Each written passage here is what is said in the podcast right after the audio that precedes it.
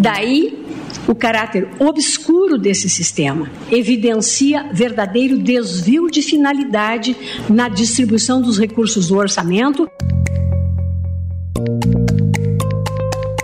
O que nós temos é um tempo exíguo para discutir um texto desse. O presidente também me instruiu que restabelecêssemos as relações com a Venezuela. Porque comparando os números, ainda tem muita gente para aprender e muita multa para aplicar.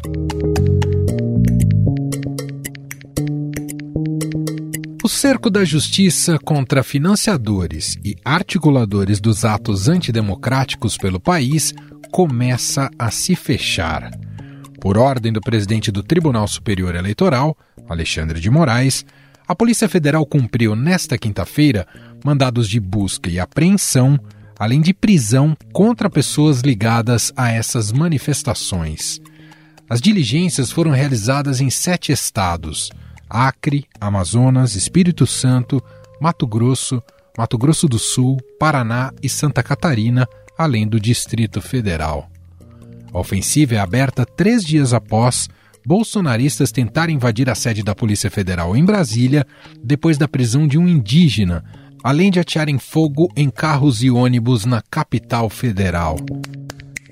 De olho no julgamento que vai decidir a legalidade do orçamento secreto no Supremo Tribunal Federal, o Congresso Nacional tenta alterar as regras das emendas do relator.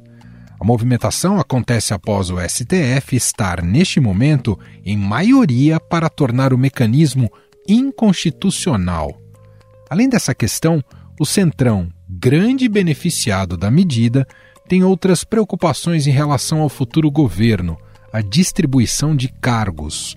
O presidente da Câmara, Arthur Lira, negocia alguns ministérios com o futuro presidente Lula para garantir pelo menos 150 parlamentares na base do governo. Com esses deputados, somados a outros partidos que também ganharam ministérios, haveria votos mais do que suficientes para aprovar a PEC da transição na casa.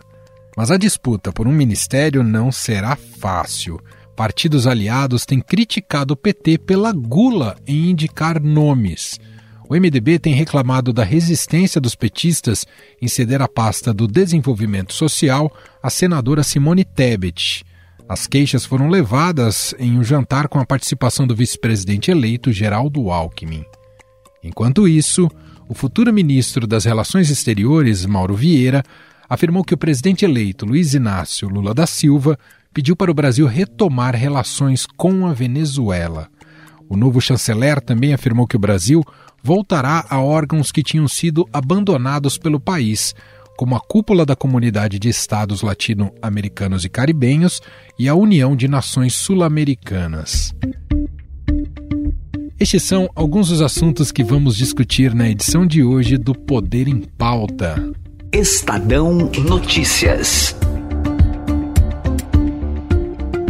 Conexão então com os nossos repórteres aqui do Poder em Pauta para a última edição deste ano, desse agitado e intenso ano de 2022.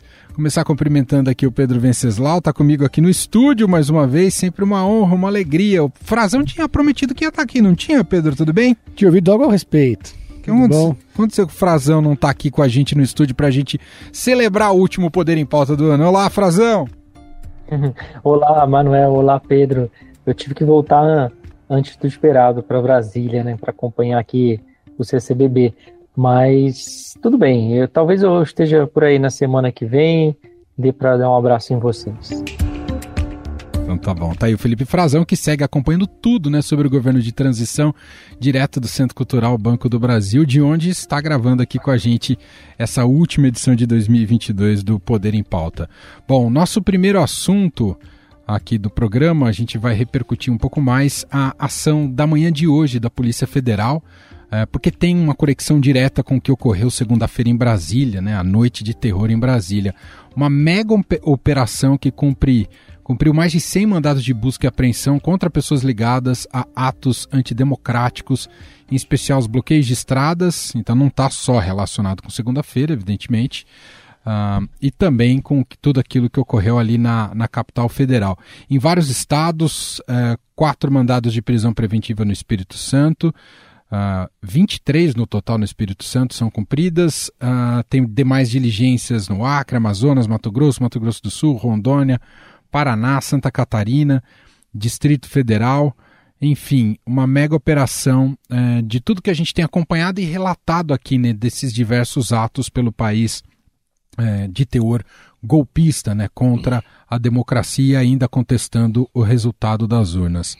Começar aqui pelo Frazão, que acompanhou em loco, segunda-feira, aquela noite de terror em Brasília após a diplomação de Lula e Geraldo Alckmin, uma escalada de violência bastante preocupante que coloca em dúvida sobre como será a passagem de faixa no dia 1 de janeiro, se poderemos ter esse tipo de convulsão social no dia 1 de janeiro de 2023, quando Lula assume o poder.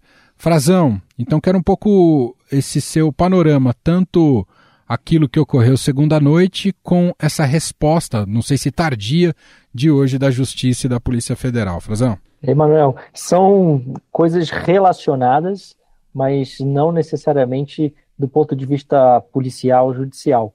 São episódios que estão politicamente vinculados, mas que não tem a operação dessa quinta-feira, ela não tem o relacionamento direto do ponto de vista de atos individualizados, de crimes, pelo menos até agora, com os episódios de segunda-feira à noite. É claro que politicamente nós estamos falando do mesmo grupo, do mesmo lado político, o lado que rejeita a vitória do presidente eleito, Luiz Inácio Lula da Silva, e que defende uma intervenção militar, um golpe de Estado, e que apoia o presidente Jair Bolsonaro derrotado na eleição. São os inconformados, extremistas, que estão provocando esses atos. Provocaram aqui em Brasília, já tem é, filmagens, é, várias, já houve autoridades aqui do Distrito Federal, secretário de Segurança Pública, Júlio Danilo, eles têm a informação, eles conseguiram perceber a movimentação de pessoas que estavam no acampamento do QG do Exército, lá no quartel-general, no Forte Apache, como é conhecido aqui, Pedro e Emanuel.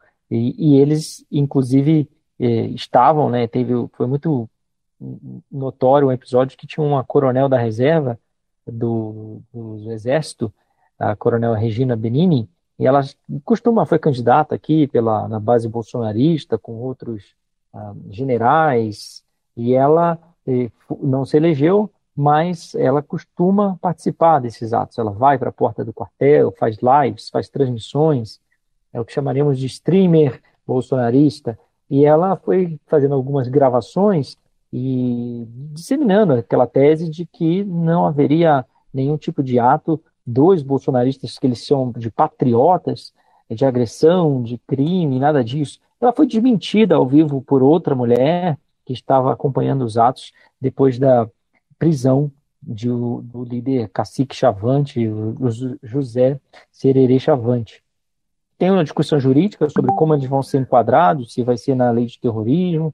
A maioria dos juristas o próprio Estadão consultou acha que talvez não seja o mais adequado, que a lei não, não era para atuações como essas, eh, de grupos eh, políticos, que algum na própria tramitação né, dessa lei também havia uma certa preocupação em que essa lei se voltasse contra movimentos sociais de esquerda, então talvez seja na legislação é, de, de crime, crimes mesmo, crimes contra o patrimônio, crimes contra a ordem pública, tem uma discussão. Fato é que esses atos são extremos e a polícia reagiu de uma forma muito diferente para quem já cobriu manifestações como eu, que já fui agredido por policiais na cobertura, identificado como jornalista em manifestações. Pedro também viu tudo isso, Emanuel, você também, desde 2013, Sim. onde eles prendiam, detinham é, dezenas, centenas de pessoas, levavam para a delegacia.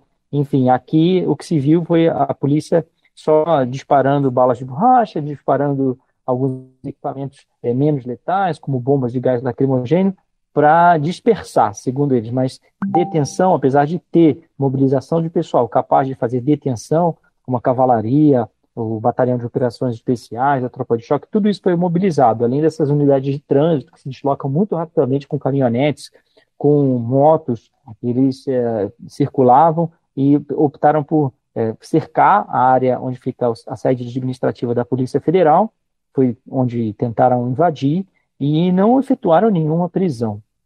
Então, essa é uma grande cobrança, né? Então, calhou dessa quinta-feira ter essa outra operação em paralelo, que já vinha de investigações anteriores, com 103 mandados de busca e apreensão, aqui no Distrito Federal e em outros oito estados, e o Alexandre de Moraes tinha dito, né?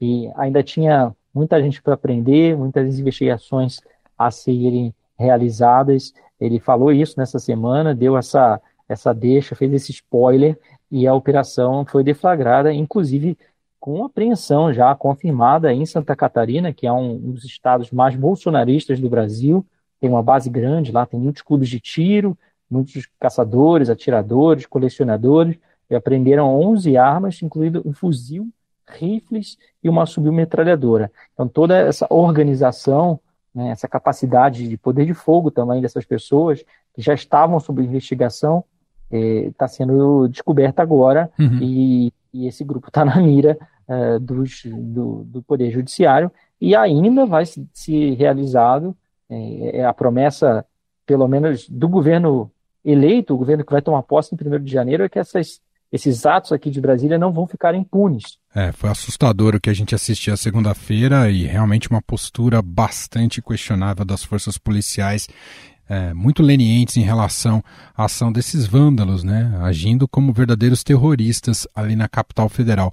Pedro Venceslau, enquanto isso, claro que o presidente Jair Bolsonaro não tem uma responsabilidade direta, pelo menos até o que a gente saiba, mas manteve seu silêncio e de, de nenhuma maneira agiu né, para arrefecer os ânimos e para demonstrar que uh, o governo poderia agir contrariamente àquilo né, e barrar aquele tipo de, de ação uh, tão grave. Muito pelo contrário, a gente viu uma situação bastante esquisita que o governo transi de transição quase que tentando de alguma maneira apagar o incêndio, mesmo não tendo a caneta e o poder para isso. Mas quero te ouvir tanto o que temos acompanhado desde segunda-feira, os desdobramentos e com a ação de hoje da Polícia Federal. Pedro.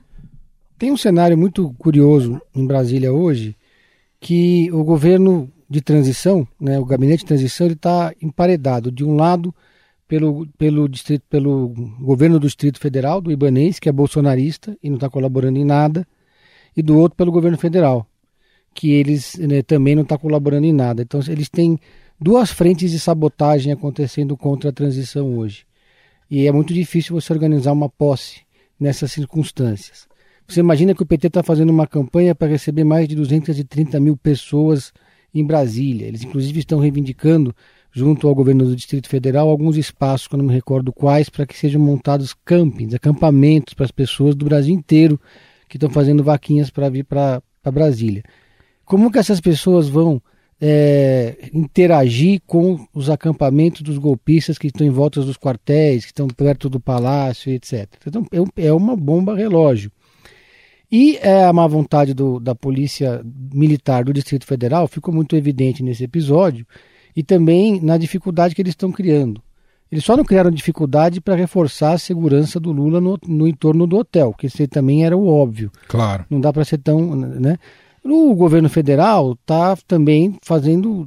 Na, pelo contrário, eles estão comprando taxinha para colocar nas cadeiras dos ministros que forem. Eh, eh, do, do governo que for chegar. né?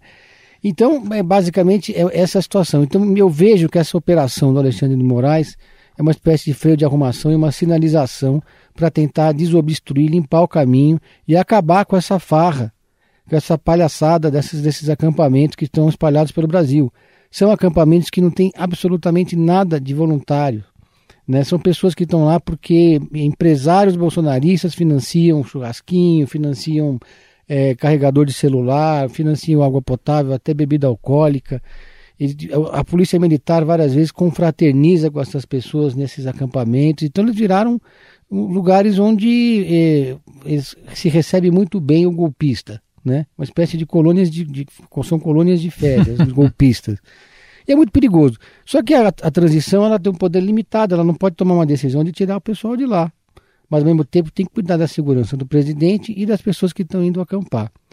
Dito isso, é, a posição do, do, do Bolsonaro é uma posição que diz muito sobre o futuro político dele. Porque o Bolsonaro agora, inclusive, já vai ter uma. Hoje inaugura, inaugurou o escritório político dele, que ele vai ter em Brasília, além da mansão que ele vai ganhar, vai ter o escritório político, vai ter motorista, que tem direito como, como ex-presidente, segurança, etc. Vai ter um salário de 39 mil. Tudo isso na expectativa do PL que ele seja a liderança, que ele mantenha a liderança e a ascendência sobre esse campo, sobre esses 50 milhões de votos, sobre metade do eleitorado. Só que esse eleitorado que votou no Bolsonaro, ele não votou no Bolsonaro, ele votou contra o PT. E o Bolsonaro só teria alguma chance de manter essa liderança se ele suavizasse o discurso, porque o que esse eleitorado busca é uma liderança mais moderada, mais light, que seja de direita, que seja antipetista. Então ele está queimando o capital político a cada dia que ele passa em silêncio. E quem está dando uma resposta é o STF, como sempre. Né? Diante é. da, da, ausência dos outros poderes ali, do, dos, das outras forças que estão envolvidas, o, o Alexandre de Moraes foi lá e resolveu. É, houve de fato uma sensação de vácuo total de poder na segunda-feira com todo o ocorrido. Quero mudar de assunto. Diga, diga, Frazão, pode complementar. E é só fazer uma, uma, uma observação pequena sobre isso que o Pedro falou, que eu acho que é oportuna. É, não adianta só a ação do STF, é, do Judiciário e das forças de segurança pública dos estados e do Distrito Federal. É necessária uma intervenção, uma deliberação, ordem direta do, dos comandantes das Forças Armadas e do Ministério da Defesa. Essas pessoas estão acampadas, aglomeradas em área de segurança, em área militar.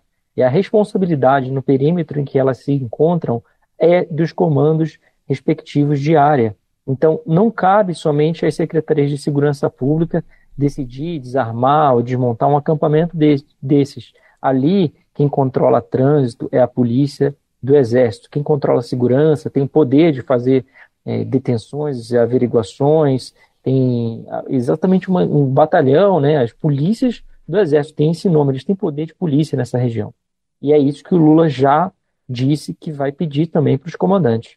E precisa de uma decisão dos comandantes, e o Lula já disse, já compartilhou com parlamentares que ele vai é, dar essa ordem, que ele quer isso. Agora, ele só dá ordens a partir de 1 de janeiro. Essa é a grande questão. Precisaria da colaboração dos atuais comandantes, que estão de saída, se despedindo. Alguns, pelo menos um deles, já confirmou que vai sair antes da hora, que é o comandante da Força Aérea, e eles tinham assinado uma nota dizendo que essas manifestações, se não houvessem excessos, como a gente viu, é, parece que já dá para eles entenderem também que houve excessos, né? Mas que se não houver excessos, que eles acham que essas manifestações são legítimas. Essas manifestações devem ocorrer em que pese o pedido de golpe de Estado, que não é, é cabível na legislação brasileira.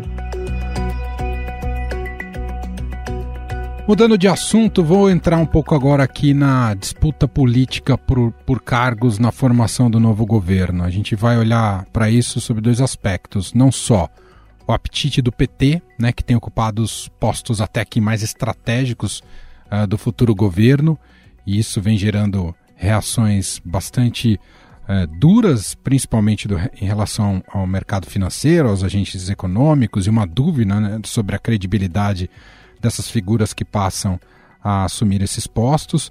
Cria-se também, estabelece ali uma crise de que frente ampla é essa, já que não tem contemplado nomes de diferentes partidos e daqueles que colocaram seus votos de confiança na eleição uh, de Lula. E também tem um aspecto Congresso Nacional. Quero começar por aqui, Pedro Venceslau. Né? Temos um Arthur Lira. Hoje, o, quando eu digo hoje, né, a gente está gravando nessa quinta-feira, William Vac escreveu uma coluna, publicou uma coluna no Estadão, que ele diz o seguinte no título: Lula parece convencido de que pode fazer o que quiser, mas o único vencedor é o Centrão. E aparentemente, pelo que a gente tem acompanhado até né, do, dos desdobramentos da PEC da transição nessa quinta-feira, lembrando que a gente está gravando aqui, pode ser que até essa sexta-feira, quando você ouvir o podcast, a PEC tenha sido votada na Câmara. Não sabemos ao certo se terá acordo. Mas parece que no frigir dos ovos, Pedro Venceslau, quem está dando as cartas é o Centrão e é o Arthur Lira, uh, colocando todo tipo de condição ali para tentar ter o maior número de espaço de poder no governo e de licença para gastar também. Pedro Venceslau. Foi uma opção pragmática do Lula. Né? O Lula, depois da, de ter governado o país duas vezes, depois de ter visto a Dilma perder o cargo por erros da articulação política, sobretudo com o Congresso Nacional, ele chegou lá com a decisão de que não ia mexer nesse vespeiro, ou seja, não ia lançar nenhum candidato à presidência da Câmara, ia manter o, o status do Arthur Lira e com isso ia se formar ali um acordo para a tal da governabilidade. A questão é que o Arthur Lira agora está muito empoderado, né? E talvez tão empoderado quanto no governo Bolsonaro.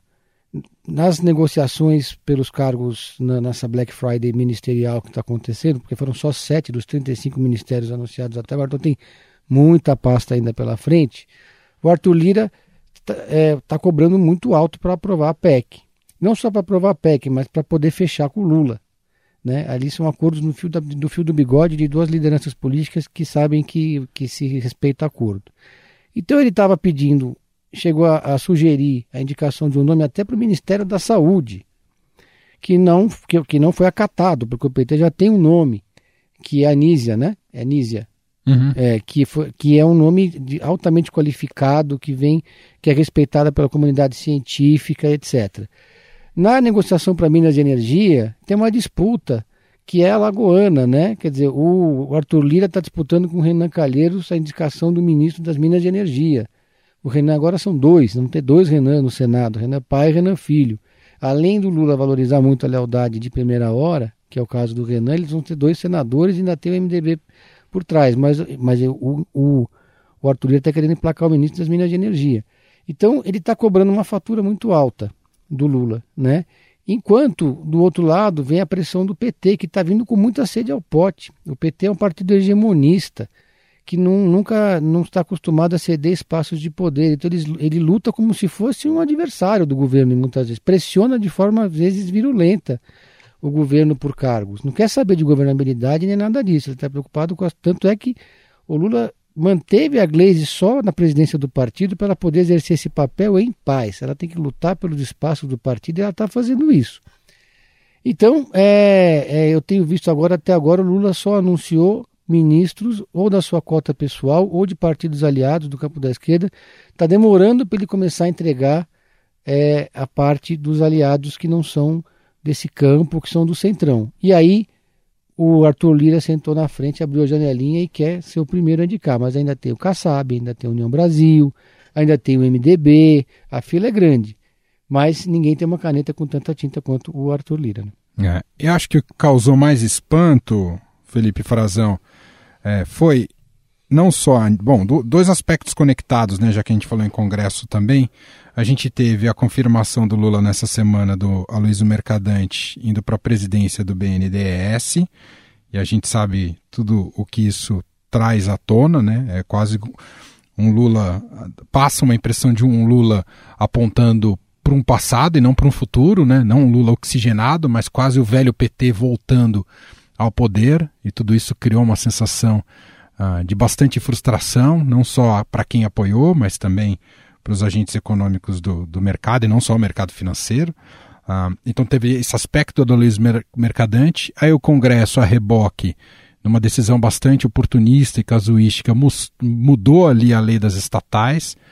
Uh, e, e outros nomes que eram cotados para ter um protagonismo logo de cara, como a Simone Tebet, é, até que parecem escanteados enfim, começa a se colocar um certo ponto de interrogação sobre como é que será essa construção do novo governo e se o Lula está de fato renovado olhando para o futuro ou olhando para o passado, Frazão. É, eu acho que nessas, nessa primeira semana, Emanuel, nessas primeiras, esses primeiros anúncios né, que, que a gente tem assistindo, o Lula optou por fazer algumas escolhas naquele núcleo dele mais de colaboradores mais próximos. Não tem muitos quadros partidários, de fato. O Dino talvez possa se classificar assim, mas não é necessariamente é porque ele é do PSB, mas o Flávio Dino é um colaborador do PT há muitos anos. Em qualquer partido que ele estivesse, ele estaria perto do Lula e do governo. É um quadro muito forte. Ele esteja no PCdoB, o antigo partido dele, ou o PSB. É claro que agora a coisa muda, porque o PSB tem o Geraldo Alckmin, vice-presidente eleito, e o Flávio Dino na justiça e deve ter mais espaços, quer mais espaço, quer, por exemplo, um espaço para o Márcio França, o ex-governador de São Paulo, que tem uma força, tem o apoio da bancada, foi indicado formalmente, pediu-se para ele é, o Ministério das Cidades. Pode ser que acabe ficando com algum espaço no turismo e não na cidade. Essas negociações que ainda estão ocorrendo. E o Lula não destrava essas nomeações, enquanto também não consegue aprovar a PEC da transição lá no Congresso Nacional. Ele é um jogo de espaços, de interesses, que, que vai passar também pela eleição do futuro Congresso, da Câmara e do Senado, daqui a um tempo, mas que até lá o governo vai ter que estar montado. Então, eles estão olhando um pouquinho para frente, mas estão olhando também por essas questões mais imediatas, que a principal delas é essa. Espaços e tem a ver também com o orçamento secreto, né, que está em votação no Supremo Tribunal Federal. Verdade. Tem, teve um, um, voto muito importante da ministra Rosa Weber, a presidente. Ela é a relatora desse caso e ela já tinha pedido providências para acabar com essa falta de transparência completa na execução, na indicação de alocação de dinheiro público, dinheiro do orçamento da União, que vai ser gasto de acordo com interesses é, muito obscuros dos parlamentares, porque não se sabe quem indicou para fazer o quê, né, só se, se sabe uh, parcialmente, tem acesso a algumas informações, a coisa não é pública como deveria ser e não, não espelha como é feita a alocação de recursos de outros tipos de emenda parlamentar. É por isso que causou tanto estranhamento, é por isso que está havendo essa manobra, inclusive no Congresso eles estão também verificando uma maneira de mudar o mecanismo, de torná-la um pouco mais palatável para a sociedade como um todo, para evitar que o Supremo eh, declare a inconstitucionalidade total, como quer a Rosa Weber, como ela indicou no voto dela. Agora, isso causou muito estranhamento, causou um estremecimento grande, e isso pode prejudicar os acordos do Lula também com o Arthur Lira. O Lula nunca deixou de, de declarar e fosse, fosse muito, de ser muito transparente que ele é contra o mecanismo do jeito que ele está. Até porque isso deixa o governo muito na mão do parlamento e ele não quer isso. Né? Ele quer ter o controle do orçamento e quer ter uh, um poder de negociação maior. Hoje, quem tem poder são os dois manda-chuvas do parlamento brasileiro, do Congresso Nacional, principalmente o Arthur Lira, que é onde está a PEC completamente travada, pelo menos agora, enquanto a gente está conversando aqui, fazendo essa gravação. Há, inclusive, gente do PT já dizendo, o José Guimarães, o será líder do, do governo Lula na Câmara, deputado Guimarães, dizendo que se não conseguir aprovar essa PEC, é, acabou, não vão procurar outra saída, não vão levar a PEC adiante, se não conseguir concluir essa votação é, nessa quinta-feira. Pedro, Simone Tebet vai ficar sem ministério importante? Há uma crise estabelecida também com Simone Tebet? Existe uma, uma demanda do PT pelo Ministério do Desenvolvimento Social como tinha dito antes, nesse eurocentri esse PT, PT-centrismo, uhum. teme que qualquer outro nome ganhe musculatura para disputar a presidência no campo da esquerda ou no campo progressista que não seja do próprio PT em 2026. Então, um dos aspectos que atrapalha a Simone é o medo do PT de que ela se torne uma liderança que possa fazer sombra ao partido. Isso jogando para frente, né? Agora, Além disso, é, o PT tem nomes que eles gostariam de emplacar no Ministério do Desenvolvimento Social, que é o ministério que cuida do Bolsa Família. O principal dele é a Tereza Campelo, que foi a ministra dessa área quando estava no governo Dilma, conhece tudo desse riscado, está na transição, cuidando de desarmar essa bomba relógio do cadastro único do Bolsa Família. É, para Simone Tebet não interessa um ministério menor, ou um ministério lateral, ou um prêmio de consolação que seria o que o Lula teria para oferecer para ela no caso dessa briga com, MD, com, com o próprio PT. Né? O, o, Lula deixou claro que vai dar ali, se não me engano, dois ou três ministérios para o MDB, um deles seria o da Simone Tebet. Agora, se não for um ministério do, do Desenvolvimento Social e também não for um Ministério da Educação, por exemplo, a, Simone Tebet vai dizer, não, obrigado, tchau, vai cuidar da vida. Está acabando o mandato dela do Senado, vai construir o projeto dela numa outra frente ela não precisa de emprego. O PT tentou empurrar ela, por exemplo, para o Ministério da Agricultura, porque ela é do Centro-Oeste, porque ela é do Mato Grosso do Sul, porque ela tem a ver com esse. Né? Mas para alguém que projeta ser candidato a presidente da República em 2026, o Ministério da Agricultura não é uma vitrine. Então, nessa Black Friday aí, a fome do MDB também é grande. E pode ser que, é, que acabe no frigir dos ovos a Simone, que seria a grande ministra do governo Lula, fique fora.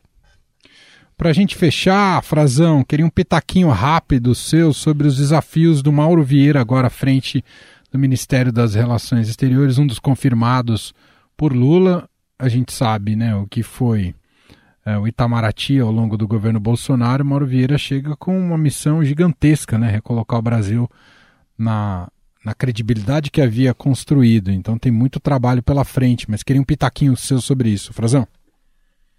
A principal tarefa dele, ele mesmo disse, será fazer essa reinserção, restabelecer pontes, abrir o campo para o Lula, que é uma, um articulador internacional é, muito forte, né? Não será um ministro talvez com tanto protagonismo por causa da presença do próprio Lula. É claro que ele vai estar muito empoderado, mas talvez não seja o nome da diplomacia, como se possa pensar como outros ex-ministros que o Brasil já teve, ou com, o poder de, de ministros das relações exteriores, chanceleres de outros países que saem pelo mundo fazendo negociações é, com o seu presidente dando total respaldo isso, porque o Lula, é claro que ele vai fazer esse papel também, essa é a função dele, ir a, a, na frente, né, deixar abrir, deixar o campo e tudo montado para o Lula chegar e, e deslanchar, né, e fazer seu papel. É assim que funciona nas relações exteriores mas o, o, Mauro vai ter a presença do Lula, que muita gente diz assim que ele é o chanceler dele mesmo. A gente escuta muito isso aqui no Itamaraty, é, em Brasília, por causa do protagonismo que o Lula tem na política externa brasileira.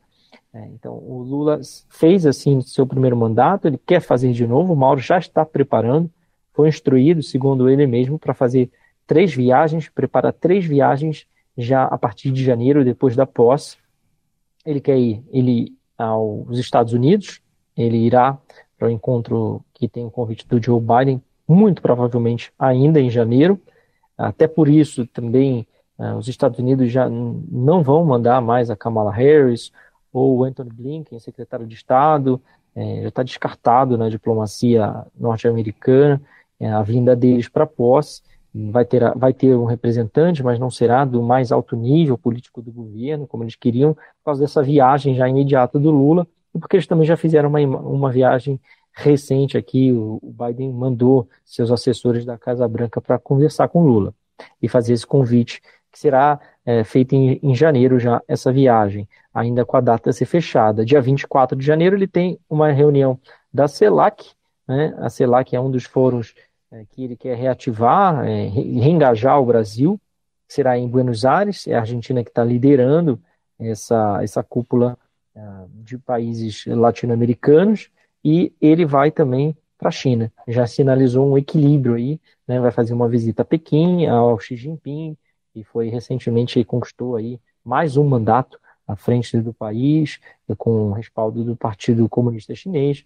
Então tem esse equilíbrio internacional um cenário difícil, né, Manuel e Pedro, pelo prolongamento da, da, guerra na Ucrânia, uma crise de combustíveis, mas o Brasil tem capacidade de se recolocar no cenário internacional, vai desfazer muito do que foi feito nos últimos anos do governo Bolsonaro, vai reabrir embaixadas e vai já trabalhar para reativar, reconectar o Brasil nessa, o seu protagonismo, né, nesses fóruns multilaterais, principalmente nos ligados ao clima, ao meio ambiente é uma bandeira que o Brasil vai levar, vai sediar, inclusive, é, um primeiro evento relacionado ao acordo dos países transamazônicos, que o Lula quer sediar aqui na Amazônia, e ele vai, mais adiante, quer trazer a cúpula do clima, que é aquela que o Bolsonaro enxotou do Brasil antes da sua posse, seria em 2019 no Brasil, acabou indo sendo realizada na Espanha, e seria aqui no Brasil, o Bolsonaro não quis. O Lula, pelo contrário, já foi lá para o Egito na sua primeira viagem internacional e disse que quer trazer